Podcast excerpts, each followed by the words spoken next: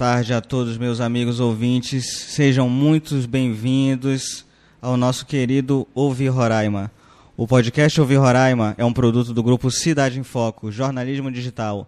Trabalhamos no oferecimento de Armazém Conveniência, Pizzaria Extreme, Sushi House, Indústria de Sabão Glória e Sintag, nossos queridos parceiros, companheiros que acreditam no nosso trabalho, a quem eu deixo aqui o meu abraço carinhoso e muito obrigado pela confiança e pela pela compreensão e paciência de nos apoiar e apoiar esse espaço todos os dias. É, sejam muito bem-vindos é, a todos os nossos internautas, nossos ouvintes. Hoje eu tenho a honra de receber aqui meu querido amigo Franco, José Carlos Franco. É, seja muito bem-vindo, fique à vontade, esse espaço é seu. Hoje é, nós estamos aqui para aprender com você, conhecer um pouco do seu trabalho e espero que seja uma conversa agradabilíssima e que nós possamos é, passar isso para quem esteja nos ouvindo. Né? É, eu vou fazer a pequena, pequena leitura da sua biografia para que os nossos ouvintes é, lhe conheçam e em seguida eu já podemos começar. Pode ser assim? Bom, José Carlos Franco de Lima é ativista do movimento cultural Apoí, coordenador do programa de extensão de apoio a associações culturais da UFRR. Quem nos dá a honra de bater esse papo hoje conosco. Muito obrigado, seja muito bem-vindo. Primeiro, é, Franco, o que foi que lhe trouxe aqui a Roraima e quem lhe recebeu aqui? Tudo bom, Marcos? Obrigado pelo convite. É um prazer compartilhar aqui com seus ouvintes um pouco da nossa experiência nesse, nesses anos de Roraima. É, cheguei aqui em 2005. É, eu acho que a chegada em Roraima e quem nos recebeu foi uma coisa guiada pelo coração. Eu, de passagem, indo de Porto Velho a Caracas, parei aqui para fazer um pit stop em, dois, em dezembro de 2004, numa família de amigos migrantes maranhenses, aqui no bairro Novo Canaã. E eles me levaram a Santa Helena e eu segui viagem. E na volta, novamente, parei aqui em Boa Vista. É, e foi um prazer estar com eles. E depois de dois dias esse grupo que me recebeu, em especial o Tony e a dona Teresa, eles juntaram alguns amigos e eles disseram: Nós vamos lhe trazer para cá. Estamos decidindo a sua vida.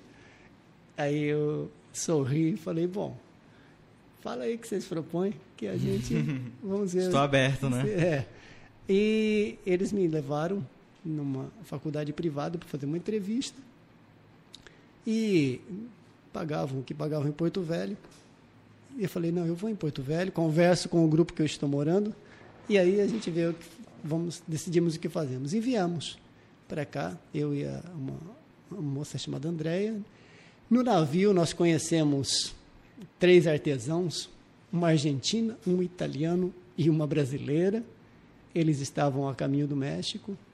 Conheci um jornalista japonês chamado Yoshifumi, que estava vindo aqui para entrevistar o último remanescente da migração japonesa de 1959, 1961, Caramba.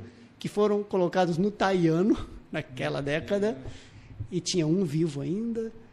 E eu acho que o Yoshi abriu para a gente exatamente essa sensação de que Roraima tinha muita coisa invisível. Sim. Você só pode conhecer quando você está aqui. Sim, é verdade. Quando nós chegamos aqui naquele né, realmente com, o Yoshi todo mundo, e eu falei, eu, eu, tinha vendido um Jeep, tinha uma grana, eu falei, eu vou comprar uma casa perto do meu trabalho. Aí eu, Poxa. o Yoshi e a Andréia olhamos lá e vimos bairro União. Descemos numa rua, logo depois achamos uma casa, vende-se. Era uma família indígena, de uma comunidade chamada Lago Grande, que estava voltando para a comunidade e vendendo a casa. Compramos a casa e de quebra fomos visitar o Lago Grande. Que maravilha, muito. Então, assim, é, é, é esse processo de ver, de conhecer, de ser recebido por quem vivia aqui originalmente, né? E, ou por quem migrou para cá originalmente, migração japonesa por Roraima é uma coisa rara. Uma família indígena. E logo em seguida a gente conhece Fausto Mundulão, Sim. né, que também nos recebe de coração, a sua casa muito aberta e e também, de certa maneira, nos apresentou um igarapé lindíssimo chamado Najá, Najá. de águas Uhum. transparentes. Né? E depois eu conheci outro igarapé lindíssimo, na, no, é, indo para Malacacheta. Depois, perto da casa, do bairro União, onde nós montamos a comuna, tem o banho do Caranã, tinha pedreirinha, e aí a gente descia com as crianças e adolescentes. É, você vê, 10 anos atrás, nós ainda tínhamos muitas crianças e adolescentes brincando na rua. E a gente ainda ia muito pra, em grupo Uhum. para tomar banho de rio. E realmente foi uma experiência única, porque você, a- a- nós conseguimos juntar, ou nos juntaram, é, artesãos viajeiros latino-americanos. Por exemplo, o Jairo era colombiano, estava com a gente. É, músico, pintor. Nós tínhamos conosco é, adolescentes e crianças de periferia, indígenas e descendentes de maranhenses. Nós tínhamos conosco estudantes né, de universidade. Uhum. E nós fazíamos uma coisa muito mágica, que é caminhar juntos, tomar banho de rio, confraternizar. Se realmente. integrar, né? Foi uma coisa impressionante, é, aqueles cinco, seis primeiros anos. Né? Porque depois ocorreu uma mudança, que as casas foram ganhando muros e as pessoas ganhando celular, então elas se retiraram do espaço da rua e, e ficaram mais reclusas nas suas casas, bem antes da pandemia. E é- essa experiência foi forte. E aí a gente começou a andar pelo interior de Roraima, em comunidades, em assentamentos rurais. Conheci o seu Tito, também falecido, que era de Campos Novos. Com ele a gente entrou numa varação onde ia- iria ser o assentamento do Ajarani. E passaram pela nossa casa. A gente não fazia propaganda, não até hoje não usamos internet muito. Então, quem passava podia passar nosso endereço para quem tivesse a- na mesma onda. né? Sim. E começou a chegar gente, chegar franceses, belgas, alemães, né, colombianos, argentinos, que passavam pela Venezuela, desciam por Roraima, passavam por Manaus, iam a Porto Velho e entravam pela Bolívia. Na verdade, eles, é, é, eles cortavam um caminho pelo Brasil, mas não era o Brasil litorâneo, o sul, Uhum. era uma passagem pela Amazônia. Sim. E nós descobrimos que Roraima, eu morei em São Paulo seis anos, na favela Heliópolis, onde trabalhei como educador popular. Né? Heliópolis é a maior favela de São Paulo. Heliópolis e depois Vila Prudente. E é, São Paulo é uma cidade cosmopolita. Sim. Roraima e Boa Vista, em especial, desde que nós chegamos aqui, desde que eu cheguei, eu considero um lugar cosmopolita. Marcos, te contar uma vez, uma das moças que moravam com a gente na comuna, Andréia, ela arranjou um namorado Uhum. e ele era nigeriano. E ele veio, nos conhecia, ensinou algumas canções. Tem uma que eu acho muito linda que ele ensinou para nós, que é assim: Oxeu ono, Oxeu onio, Oxeu lobacoba, Oxeu lojobobo, Oxeu ono, Oxeu onio, Oxeu lobacoba, Oxeu lojobobo. É, obrigado por ontem, obrigado pelo hoje, obrigado pelo amanhã, obrigado por todos os tempos. Muito interessante. Ele é mu- muito lindo. E ele cozinhava cantando, né? E ele nos convidou a comer eba na casa, no apartamento deles, lá no 13 de setembro. Só africanos. Isso em 2007, 2008. Quando a gente chegou lá, depois a gente foi para a praça do 13. Estavam 18 africanos, desde Guiné Equatorial até Costa do Marfim, Nigéria, Reunidos. conversando. Paz, 13 de setembro, com 18 africanos. Era, era uma coisa muito inédita, porque o 13 de setembro é um bairro tradicionalmente indígena, an- antigamente. né? E aí a presença de guianenses negros, de indígenas guianenses, macuxis, wapixanas aqui, é, essa, inclusive essa invisibilidade, essa descrição, uma presença indígena discreta. Sim, é verdade. Né? É impressionante. A, a gente ficava assim, é, surpreso. Né? Para nós que gostamos de diversidade cultural, linguisticamente falando, do ponto de vista linguístico, eram 11 idiomas. Português, espanhol, inglês, Yanomama, Xirixana, Amacuxi, Wapixana, Waiwai, sabe? Pemon, Patamon. Caramba, isso é uma riqueza? Uma riqueza, eu diria, no caso invisível, inaudível. Porque em público não se fala essas línguas, né? É, Poucos têm acesso, né, a essa é, conversa, ter a oportunidade de conversar dessa forma. É, porque houve muita repressão antigamente, Sim. né? E, e, aos estrangeiros também, é, muitos eram clandestinos, também estavam só de passagem. E essa característica, e, e, também outra surpresa, 95 mil maranhenses no estado, no censo de 2010. Se, você contar os filhos deles, né, você vai ver que um quarto do estado é maranhense. Sempre foi forte essa presença, né, de maranhenses É uma presença forte. Eu sinto que todas as pessoas que eu converso assim é, falam sobre essa questão. É, pessoas que são de lá conversam comigo e eu acho muito interessante analisar esse. Tem, tem que levar isso em conta porque, inclusive, hoje os grupos de boi, Bumbá do Maranhão, né, é, Cumpadão, né, Mestre Raimundo Carim, é, Mestre Melancia, que já estão muito velhinhos, 90 anos, outros já faleceram e, e foram perdendo, mas o impulso da cultura maranhense aqui e não é um maranhense trazido pelo governo, é o maranhense vindo pela mão dos parentes, dos uhum. amigos que deram apoio, e vai essa rede. Que ouviu falar, né? É, e vai chegando, sabe, como o paraibano foi para o Rio de Janeiro, como o baiano foi para São Paulo, como o mineiro foi para o norte do Paraná. Sabe, é, é, é, um processo migratório e com a cultura riquíssima, que é a cultura Sim, maranhense. Certeza. E que aqui vai aos poucos ganhando uma característica parecida, é, que, que, eu chamo de discrição, porque os macuxis, os wapixanas, são muito discretos. Sim, é verdade. Entendeu? Quase invisíveis. É, e os africanos e os guianenses que vinham também. E os maranhenses, aos poucos, foram também se tornando mais discretos, eu diria, porque a cultura maranhense é uma cultura para fora, assim, forte. Sim. É, e aos poucos foram adquirindo essa postura, eu diria. Que agora é o que os venezuelanos estão vivendo também mais cinco anos você vai ver que eles não vão estar falando tão alto. A mudança, né? É, que é uma característica de, de, dessa, desse, dessa tríplice fronteira aqui de Guiana, Venezuela e Brasil, que é essa descrição, eu diria. Um dia a gente chega, é, um amigo meu me levou para conhecer a avó dele e juntos nós fomos visitar a dona Lídia, que faz panela de barro, uhum. né, que agora inclusive está em tratamento é, é Lídia Raposo, Macuxi, lá da comunidade da Raposo. E o tio desse meu amigo era casado com uma senhora piauiense. Então foi a tia dele piauiense, a avó dele, uhum. eu e mais um amigo da comuna. Batemos palma lá na frente. Lá no fundo, na rede, estava uh, uma irmã da dona Lídia, o pessoal. Então, aqui do portão, a senhora piauiense grita: Boa tarde! Como é que hum. tá? E já entra falando. A avó dele, Marcuxi, entra bem tranquila, quietinha, chega perto da, da rede e diz: Boa tarde. Muito legal. E, isso é uma diferença de postura cultural. Uhum. Né?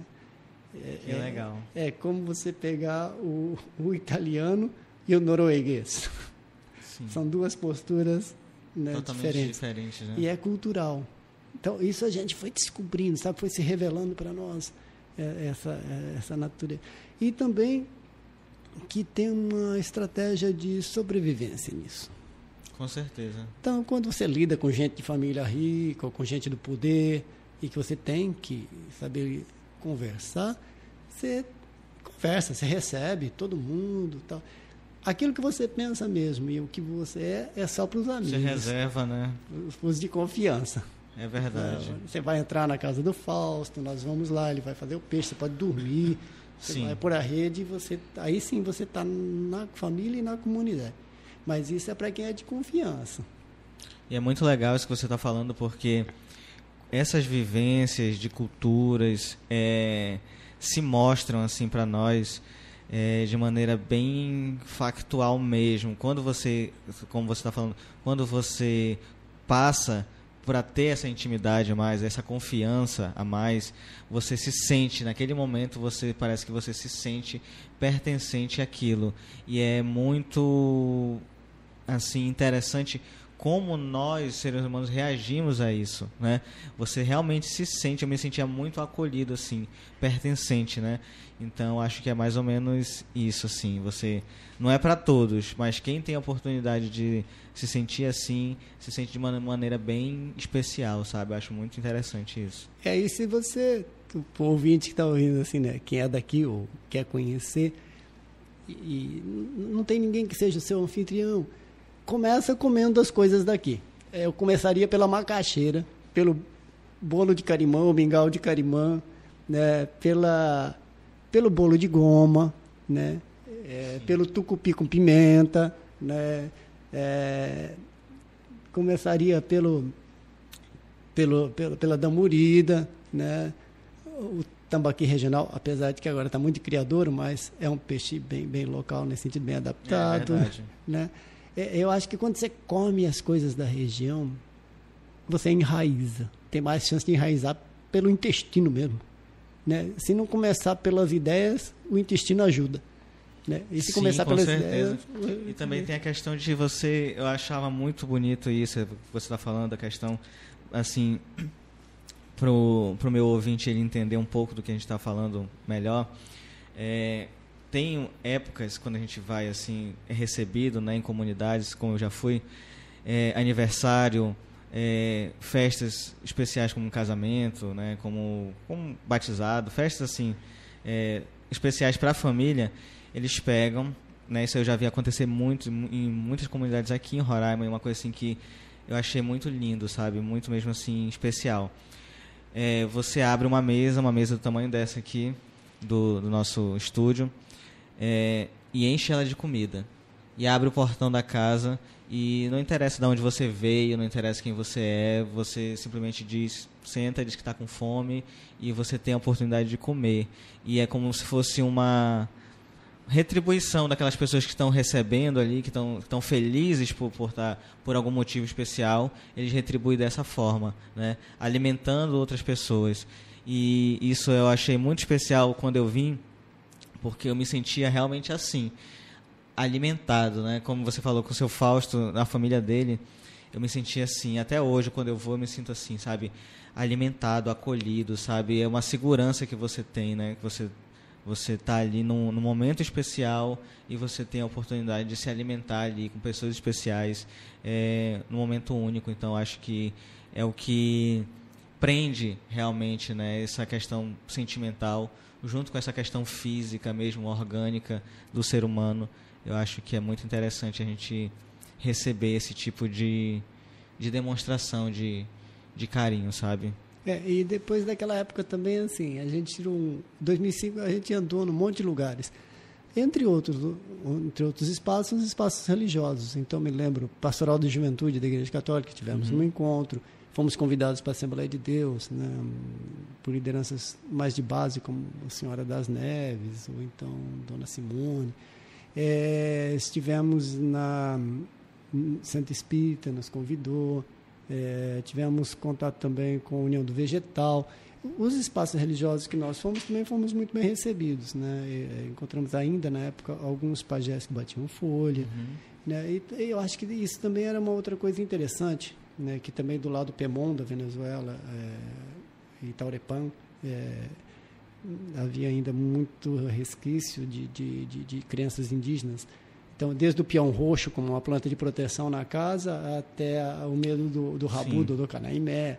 E a gente foi vendo também realmente essa, essa, essa presença da diversidade muito interessante, né, que foi um período que é uma das coisas que hoje nós temos muito receio no Brasil, que a gente perca essa capacidade de ser tolerantes e, essa capacidade de respeitar as várias fontes religiosas das quais as pessoas Sim. bebem, né? Então, assim, foi, foi bem interessante nesse sentido. Agora, a partir da comuna, nós fazíamos muitas ações. Uma delas, além de tomar banho de rio, e de tocar, e, e de fazer artesanato, né? E aí, a gente, em 2010, montamos um outro espaço, uma outra comuna no bairro Caimbé, que depois se tornou um espaço cultural que funciona até hoje, que é o Recanto. E de 2017, 18 para cá, a gente tem dado a essas ações uma cara mais sistemática. Então, atividade com uhum. crianças, é, percepção e expressão corporal, por exemplo, no sábado à tarde, danças circulares na quarta noite, com a Inara, é, apresentações de teatro, inclusive domingo tem uma para crianças com o Palhaço Rapadura, que é um São incríveis, apresentações Fernando incríveis. do Recife, que está aqui com a gente. Ele apresentou o Correio Poético, agora vai apresentar um espetáculo infantil. Palhaço Chocolate já apresentou também. Uhum. E tivemos uma peça de teatro com o grupo é, do, do, Recanto, a peça Transeuntes. E aí a gente deu uma reformada no nosso salão e, e assim, estamos retomando o espaço aquela regra de 20 a 30 pessoas no máximo, um distanciamento, com máscara, com gel, Sim. mas a gente retomou ah, o presencial, sabe, com cuidado, mas ir retomando, porque é muito importante as pessoas saírem da sua casa e é, participarem, né? Como, como também a questão dos bares tem retomado música ao vivo, com determinados cuidados, porque senão a pessoa fica muito isolada somente no online, ou só dentro de casa e ela tem que mover seu corpo, tem que Sim. exercer sua criatividade também de forma presencial e ter contato. Então, então, estamos retomando na linha das ações mais de alimentação saudável. Estamos incentivando produção caseira e plantando macaxeira e coco verde sem agrotóxico, indo um pouco nessa linha, né? E está caminhando. E aí, assim, a, a, o nosso movimento ele tem funcionado informalmente por ações. Algumas ações a gente formaliza para pedir apoio. Então, vamos pegar um exemplo: oficina de gênero. Né, a gente fez 2019, 2020, contra, por projeto conseguimos contratar uma psicóloga para facilitar o processo e foi uma experiência muito boa, principalmente focada em mulheres migrantes venezuelanas. Mas é, outras ações né, são um pouco mais informais. Então, um casal amigo que doou um dinheiro para trabalhar com agroecologia. Né? E, e, isso dá um certo respaldo. É, ou então pessoas que a gente, igual essa apresentação de, de, domingo, né? uma colega de trabalho, uma outra pessoa que está em São Paulo, fala, olha, precisamos do figurino do palhaço. Pode ajudar? Então a gente consegue levantar a grana, ele faz o figurino e nós temos Poxa, uma apresentação, entendeu?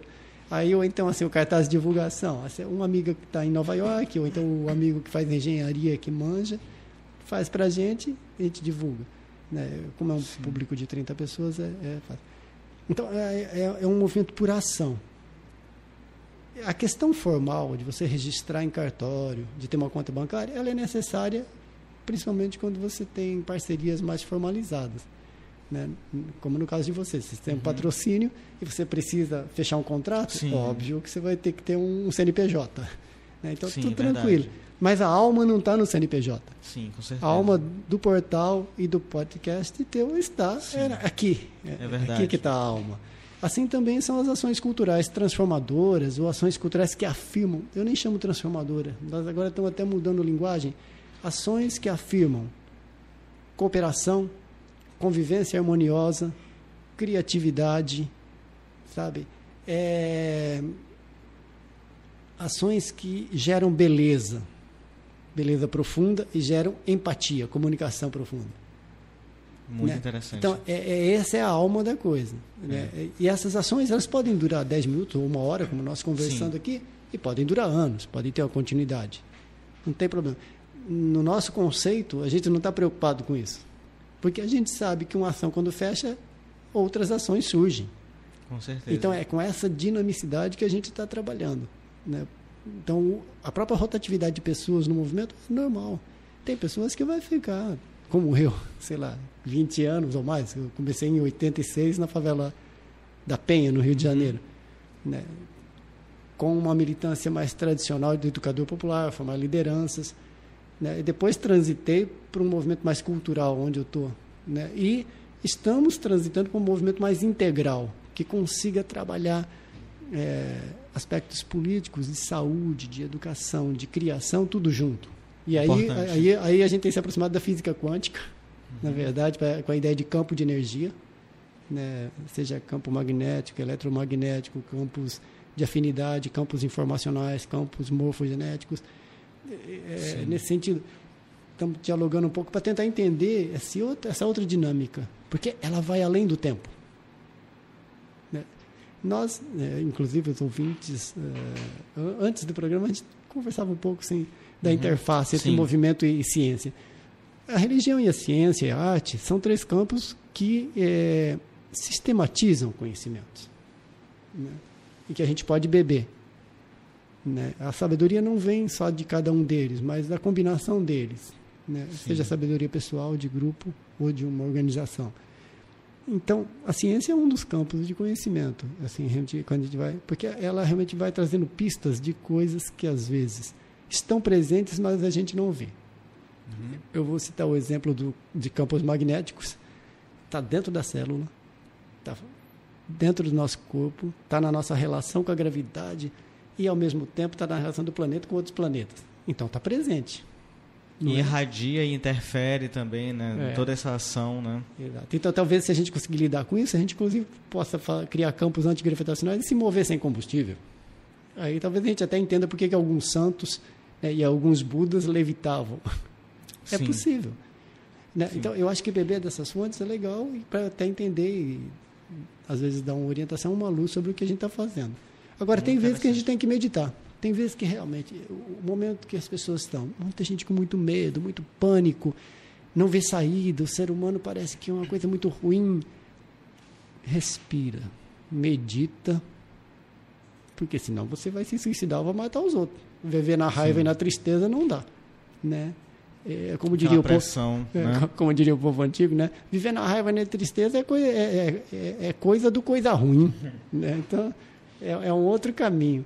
Sim. Medita, deixa chegar, respira, porque a gente pode mobilizar dentro e fora de nós energias que estão mais ligadas à bondade, à criatividade, na cooperação. Sabe? Que são tão necessárias né, nesse cenário que a gente está hoje. Eu penso muito assim, semelhante com o que você está falando, porque eu penso da seguinte forma. Inclusive, o podcast Ouvir Roraima, para quem ouve, ele é um pouco meio que essa iniciativa também, essa tentativa de trazer coisas belas, trazer coisas interessantes, trazer conhecimento é, verdadeiro, conhecimento onde a gente palpável, onde a gente pode, sabe, ter uma, uma compreensão daquilo, uma apreensão daquilo, porque a gente vê o cenário hoje é, mundial, global, sabe, triste, a questão das mortes, a questão do vírus, sabe, famílias, o que você estava falando assim, me comoveu muito. É, acho que naquela, é, naquela época da segunda onda, né, da Covid que teve em Manaus, fotos, né? A gente recebia fotos do cemitério é, e super lotado, sabe? Super lotado e as pessoas sendo enterradas assim meio que aleatoriamente, sabe?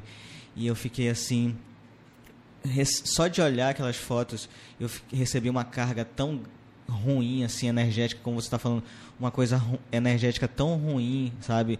E eu disse, meu Deus, a gente tem que é, mudar um pouco isso, sabe? Trazer alternativas a isso, sabe? Porque hoje o que veicula, o que circula é realmente, até mesmo como o Carlos Drummond ele escreveu, o que veicula, o que circula hoje é o medo, né? Nós estamos assim, é, meio que é, à mercê desse sentimento, à mercê do medo, à mercê de...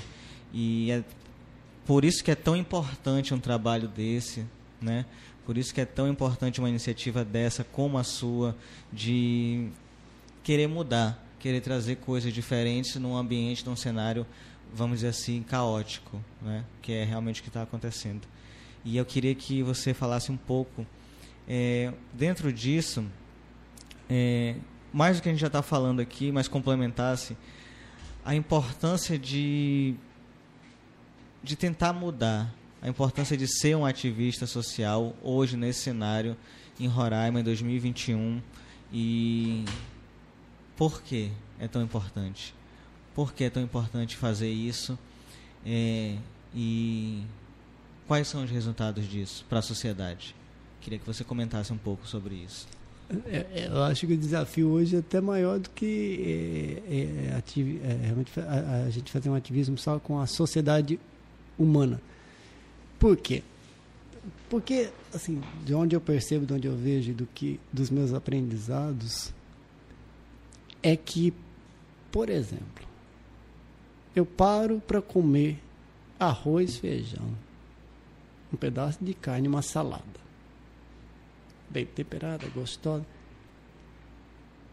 Estes seres que estão ali, o pé de arroz, o pé de feijão, o boi que morreu, entendeu? e o alface, que se foi o repolho, né? mais o alho, mais a cebola, mais o soja que virou óleo. Uhum. Né? Esses seres estão me dando a vida. Então, assim, no mínimo, eu tenho que reconhecer que eles estão dando a vida por mim e agradecer inclusive o trabalho humano que está uhum. junto também na produção daquela comida. Sim, do é, agricultor, é, né? Do... Então, a gratidão né, por todos esses seres e pelo trabalho humano que faz aquela comida chegar no meu prato, eu tenho que agradecer e comer com reverência. Então, assim, é, é nesse sentido, eu, eu, eu, não só vou mobilizar as pessoas, eu não só vou fazer arte e, e afirmar a beleza, mas eu vou reverenciar e agradecer e eu diria, trabalhar junto com todos esses seres vegetais e animais. Porque não dá para olhar para eles só como algo útil, como um recurso. É o recurso natural, é o recurso humano, sabe? é o recurso de capital né? para poder gerar renda ou gerar lucro. Não, não é só isso, é também isso, mas tem vida ali. Então, para mim hoje, fazer ativismo eco, sociocultural é uma postura de gratidão e de parceria. Muito bom. Né? E eu acho que essa é a postura inicial. Por quê? Porque se a, a gente pode gerar a vida cuidando e respeitando a vida. A gente pode é, ter energia vital sem precisar matar tanto e ser tão cruel com os outros bichinhos ou com as pessoas. Uhum. Né? E é só vocês olharem é, nós pegamos uma das principais fontes de energia nossas, oxigênio. Sim. Na verdade, a gente respira oxigênio e devolve gás carbônico. É simples. E está aí, à disposição, é colaboração. É, é, é, um trabalho colaborativo com a atmosfera. Sim. Aliás, vou fazer uma pequena observação que boa parte... Veja, nós tivemos muitas mortes com Covid mas boa parte dessas mortes são por complicações com hipertensão, diabetes, infecção das vias respiratórias superiores né, e problemas uhum. renais. Ora, esses problemas, que são campeões no Brasil, não vêm do coronavírus. Vêm de outras questões. Na questão das infecções das vias respiratórias superiores, além dos ar-condicionados né, e além das alergias, nós temos pessoas reprimidas que respiram curtinho, pequenininho, que não põem ar para dentro dos seus pulmões, desde pequenininho. Pessoas que quem vive no medo não respira grande. Quem vive no pânico não respira quase nada. Então, o que acontece se você passar um dia, um mês, um ano, dez anos respirando curto? Você inibe a tua capacidade respiratória. E isso tem a ver com o teu estado emocional. E isso te deixa propenso a ter complicações de Covid e a morte. Então, por exemplo, muitos amigos meus que morreram de Covid, que eram cabeças e corações muito legais, viviam altamente estressados, Sim. trabalhando dia e noite, produzindo muito, uhum. entendeu? Realmente o estresse é algo natural no ser humano quando você está em situação de perigo, mas você não pode viver estressado anos porque teu corpo realmente se esgota. Sim. Isso é interessante que está falando, porque o estresse, eu me lembro muito bem que saíam editoriais no jornal, Jornal Nacional, saía editorial no Fantástico, que falava que o estresse e a depressão eram os, as grandes doenças do século da modernidade, né? É, falavam sobre isso e realmente você via aquilo como era rápido o ritmo das coisas e como a, a, a incidência desse, desse vírus como transformou essa questão mesmo assim de quebrar a rotina, de fazer a pessoa parar mesmo, de fazer o mundo parar, fazer o comércio parar, sabe? E com tentativas ainda do ser humano, né, de é, meio que ignorar isso, ou então tentar manter o seu lucro, mas mesmo assim a natureza impôs uma coisa, disse não, vocês vão ter que parar em algum momento, porque senão vai morrer todo mundo, vai morrer gente, entendeu? É, né? Então, eu acho que realmente isso é uma coisa assim meio que a gente tem que analisar nessa nesse contexto que a gente vive hoje, sabe? Acho hum. muito interessante isso que você está então, falando. Para finalizar, assim, caminhar para um final de conversa, uhum. em relação ao engajamento, cada um, cada grupo tem que sentir que tipo de engajamento social, de ação que lhe toca, que lhe chama, sabe? Que cruza o seu caminho. Tem gente que é no campo religioso, né? conheço muita gente que tem curiosidade, tem tendência e realmente vai aparecendo sinais. Tem gente que é no campo político.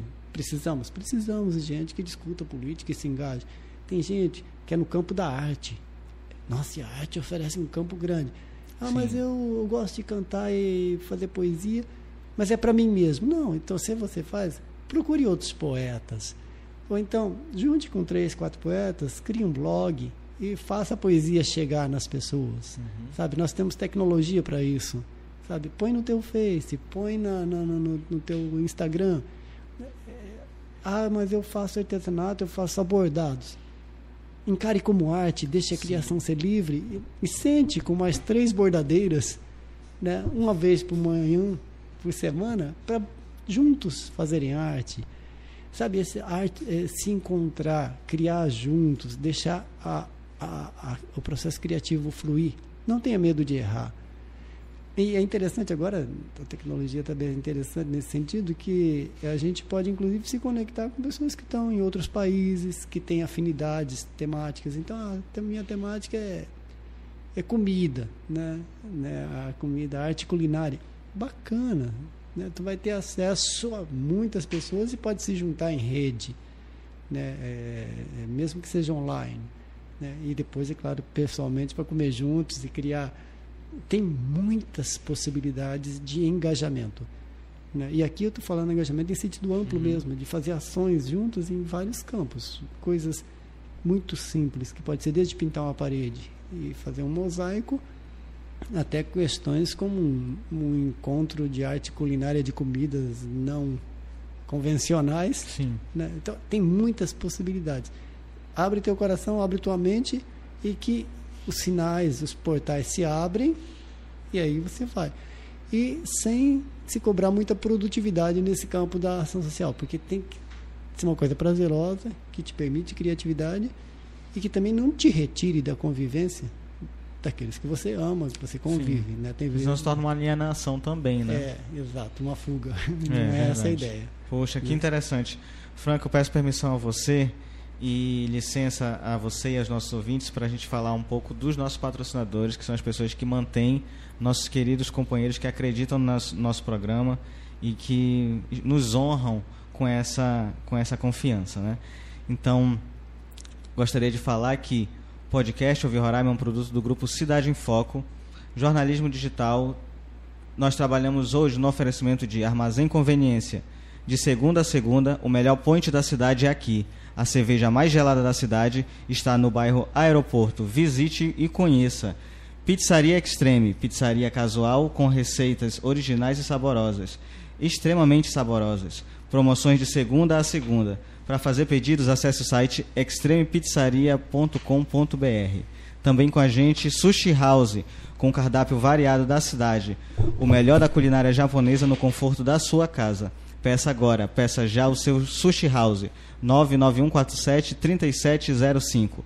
Também nosso parceiro Indústria de Sabão Glória, com produtos de limpeza e com o branco que sua família merece. Compre pelo WhatsApp 959-8115-4172. E também nossos parceiros do Sintag, o Sindicato dos Garçons e demais trabalhadores no ramo de hotéis, restaurantes, bares e similares do estado de Roraima. Sindicalize-se hoje mesmo. Fale com o garçom presidente da categoria 991 16 5862 ou pelo telefone residencial 3626 8425 Muito obrigado aos nossos patrocinadores. É, deixo aqui um abraço carinhoso e uma homenagem a todos que fazem esse espaço acontecer. Muito obrigado. É, Franco, ah, achando muito interessante a nossa conversa aqui. Tudo que você está falando, sabe, me lembra assim. Queria ter mais tempo para a gente poder é, adentrar mais nesses pequenos parênteses que a gente abre, sabe? que tem muita coisa lá dentro que a gente pode é, conversar. Mas, assim, para a gente ter um direcionamento bem legal, eu gostaria que você falasse sobre um pouco mais né, sobre o movimento cultural Apuí. Gostaria de saber é, de você não só a sua motivação em criar, né, em, em dar uma, um nome, em fazer um projeto, mas também, além disso, quais são os seus os seus planos, os seus projetos com esse movimento daqui para frente? Você puder falar um pouco para a gente. Bom, primeiro falar o que é a Pui. A é uma, são quatro grandes árvores no ecossistema amazônico, que é a samaúma, né, o mogno, o cedro e o apuí. Tinha um apoio aqui lá na Avenida Júlio Bezerra, em frente àquele antigo shopping aquele, do governo do estado lá. Ele é gigante, só que ele não é uma madeira de lei. Uhum. Ele não dá para cortar. É, ele... E aconteceu que um morcego trouxe uma semente de apuí, de alguma forma caiu ali no, no nosso espaço no Caimbé e ele cresceu. Que a gente fazia reuniões Sim, e Debaixo do. É. Tivemos que cortar agora porque ele prejudicou a estrutura do muro e ah. entrou por baixo do, do muro e saiu no vizinho e ele pediu para cortar. Mas o apuí é homenagem a essa grande árvore que esteve com a gente um bom tempo. Está lá o filhotinho dele. Né? E, e, eu acho que é um pouco por isso que a gente escolheu esse nome. Sim. As ações, na verdade, eu nem sei se eu criei ou fui criado, né? Porque depende muito do, de, de, como as coisas acontecem. Faz dois meses, por exemplo, apareceu Clemente, que é um dramaturgo e roteirista venezuelano, ele com o filhinho de sete anos vieram né, pelas trochas, clandestino, e chegou até nós. Então a gente deu um suporte para receber, fizemos uma oficina de teatro e a partir da oficina se montou um grupo e está com a peça Transeuntes. Sim. Então assim, nós não tínhamos nenhuma previsão de que ele apareceria e alguém é um, na verdade assim, ele faz teatro profissional, uma qualidade muito boa então, assim, não posso nem dizer o que a gente planeja. É a Inara voltou para fazer a pesquisa de campo doutorado e ela é focalizadora. Então, ela está conduzindo as quartas Muito à noite. É, estamos abertos, tá trabalhando juntos. O Palhaço Chocolate, a gente nem sabia que estava na cidade. Uhum. O Palhaço é, Rapadura é a mesma coisa. Assim, a gente já sabia que ele era diretor e ator, mas não sabia que ele era palhaço. Então, em determinado momento, descobre que é palhaço e ele diz: quero, quero fazer uma apresentação para crianças. Essa troca né, vai surgindo, vai, vai, surgindo. vai aparecendo, isso é muito legal. Entendeu? Né? Aí, se a Índria, que esteve aqui na semana passada, eu tenho um projeto, a gente senta e ela tem propostas de ação. Esses dias é, foi a Índria e uma assessora jurídica do Serviço dos Jesuítas para Migrantes uhum. para prestar esclarecimento. O que, que você acha? Bom, fala com o pessoal do português, é, fizeram a ação. É, é, as coisas vão acontecendo, eu acho que o que a gente, a nossa função, ou a minha função, é uma espécie de, de gerente, uma espécie de, de organizador de espaços de apoio, ou de, de ligar um, uma pessoa com outra para poder né? viabilizar. Fazer uma conexão, né? É, uma espécie de produtor cultural, uma coisa Sim. assim. Então, é, é isso que a gente está. Aí, onde, inclusive, eu estou acompanhando agora, a gente reformou o salão, Estamos reformando a cozinha para fazer uma cozinha semi-industrial, que é vai ser uma cozinha compartilhada, que a gente vai, inclusive, alugar a preço bem baixo para o pessoal que está eh, iniciando empreendimentos, microempreendimentos em alimentação saudável. Então, estou nesse processo agora de, de construção e para depois chegar no último espaço no fundo do terreno, que é um espaço mais terapêutico. São, são quatro terapeutas que trabalham com biomagnetismo, reflexologia podal apoio psicológico e massagem ayurvédica. Então, é, eu tenho acompanhado um pouco esse processo de reforma, na verdade, uhum. captação um pouco de recurso também, e contratação de mão de obra especializada. Sim. Pra, é, estamos nesse processo, dentro desse espaço cultural. E creio que isso a gente leve até final de agosto, setembro, para terminar essa reforma primeiro da cozinha. O salão já está em atividade. Então, eu, eu pessoalmente estou nisso agora, mas uh, eu acho que as ações dependem muito e das parcerias que vão surgindo. Né? É, um amigo que trabalhou com rádio na Venezuela há muito tempo diz: ah, Como é que a gente trabalha com rádio aqui? Eu falei: Olha, acho que rádio não é forte, acho que é podcast é a questão agora, Sim. mas é um outro caminho, não é necessariamente se abrir um programa. Né? Você, é, são outros meios. Criar né? parcerias. É. Então, eu acho que vai dependendo, vou conversando a gente Sim, vai. Poxa, é, muito interessante. Entendeu? Muito interessante porque é, eu não tinha acesso, não tinha esse conhecimento de que existia um, um projeto né, a nível de movimento cultural dessa forma aqui no, no estado de Roraima. Então, quando a gente foi, eu tive a honra, né, pra, de para contextualizar para meus ouvintes, eu tive a honra de ir um dia, né, lá no no Recanto Apuí e assisti um, um espetáculo do Fernando, né? Fernando? É, Fernando. Fernando Recife, né? Fernando Recife. E o Correio Poético. Então foi uma coisa assim que me impactou realmente de, de verdade, assim, porque a, a forma como ele declama aquelas poesias, é, os autores que ele traz para ler, né? A, a, a, poesias clássicas, poesias assim que eu não ouvia, não, não me lembrava desde adolescente, sabe? Coisa de ensino médio, que a gente aprende no ensino médio. E tudo aquilo ali, assim, daquela forma bem dramática, sabe? Eu achei muito lindo, assim, achei um. Considerei um presente, assim, no meio de tudo isso que a gente está vivendo, sabe? E aqui em Roraima a gente tem esse, essa, essa dificuldade é, ao acesso à cultura, a, a dificuldade a, a, sair um pouco desses, desses nichos culturais que, que tem na cidade, mas você não encontra nada além disso, sabe? Então, ter um espaço que proporcione essa, essa integração, esse movimento, como você falou, essa comunicação, esse diálogo, né? esse trânsito, é, é essencial, importantíssimo aqui por causa justamente disso, né? Porque proporciona a pessoas, né, momentos especiais, pro proporciona uma mudança até mesmo de atitude, de postura, sabe?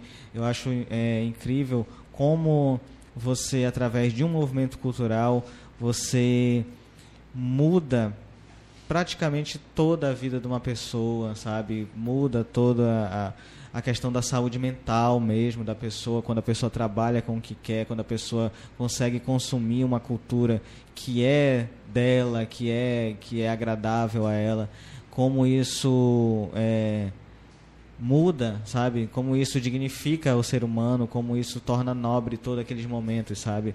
Então, coisas assim muito lindas que a gente tem a oportunidade de viver e de experimentar através de iniciativas, através de movimentos como esse, né, que você hoje criou e está assim meio que coordenando.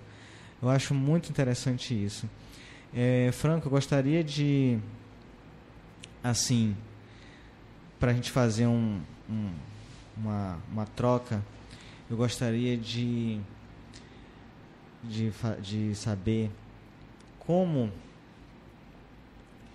é, essa questão da educação, como essa questão é, da cultura, como isso é, faz, como isso é, como a cultura ela sustenta o ativismo social, o teu ativismo social, de que forma? Conseguiria dizer assim como? Olha, é, uh, compartilhar um pouco uma experiência que eu tive no passado para poder chegar agora no presente. Sim. Eu comecei a trabalhar com educação popular em 1986 na favela da Penha, no Rio de Janeiro. Depois me desloquei para o interior do Paraná, para Umuarama, e lá trabalhei três anos e meio, formando lideranças de associações de moradores, de partidos políticos eh, e de sindicatos e depois me desloquei para favela Heliópolis, em São Paulo, onde fiquei seis anos morando na favela com a área de formação de lideranças. Uhum. E era uma metodologia basicamente baseada num, no conceito da pedagogia libertadora, cujo principal referência é Paulo Freire, Sim. né, que era a ideia de você ser um educador e a partir do processo educativo as pessoas terem aprendizados para poder ver a realidade como ela é. Né? E a partir da realidade que eles estão vendo, ver o que, que se pode fazer para melhorar essa realidade para as pessoas para ser mais justa a sociedade, uhum. para ser mais do diálogo. E o processo foi, eu diria que a gente conseguiu uns bons resultados. Né? O sindicalismo se fortaleceu, movimentos populares cresceram, muitas prefeituras é, tiveram prefeitos é, e secretários numa linha mais de construir uma sociedade participativa. Muitos vereadores, deputados estaduais, federais foram eleitos nessa perspectiva nos anos 90. Porém, nós tivemos alguns limites. O primeiro deles é que depois que se forma uma liderança e ela entra na política, ela não sai mais.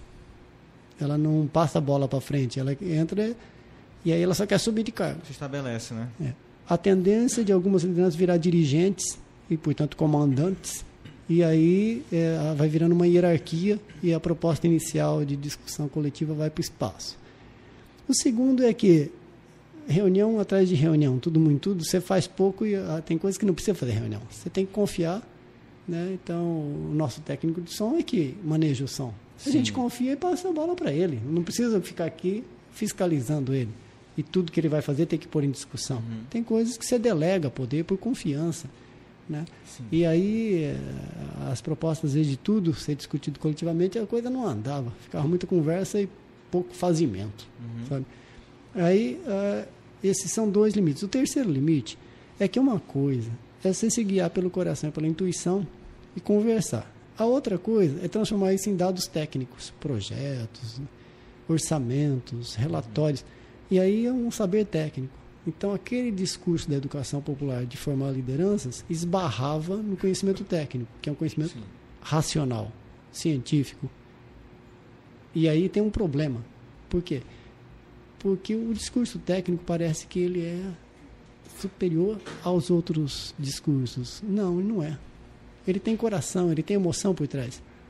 E, e, e, e aí é, nós tivemos um problema, porque quando você traz para a gestão pública, para a gestão de empresa, é, muito sentimento, às vezes não funciona. Sim. Né? Ou então, quando tenta. Interpretado de uma outra forma também. É. Né? Só que aqui na América Latina a gente sabe que sempre tem emoção envolvida. Né? Sim, com então, certeza. É, então, esse para mim era um desafio.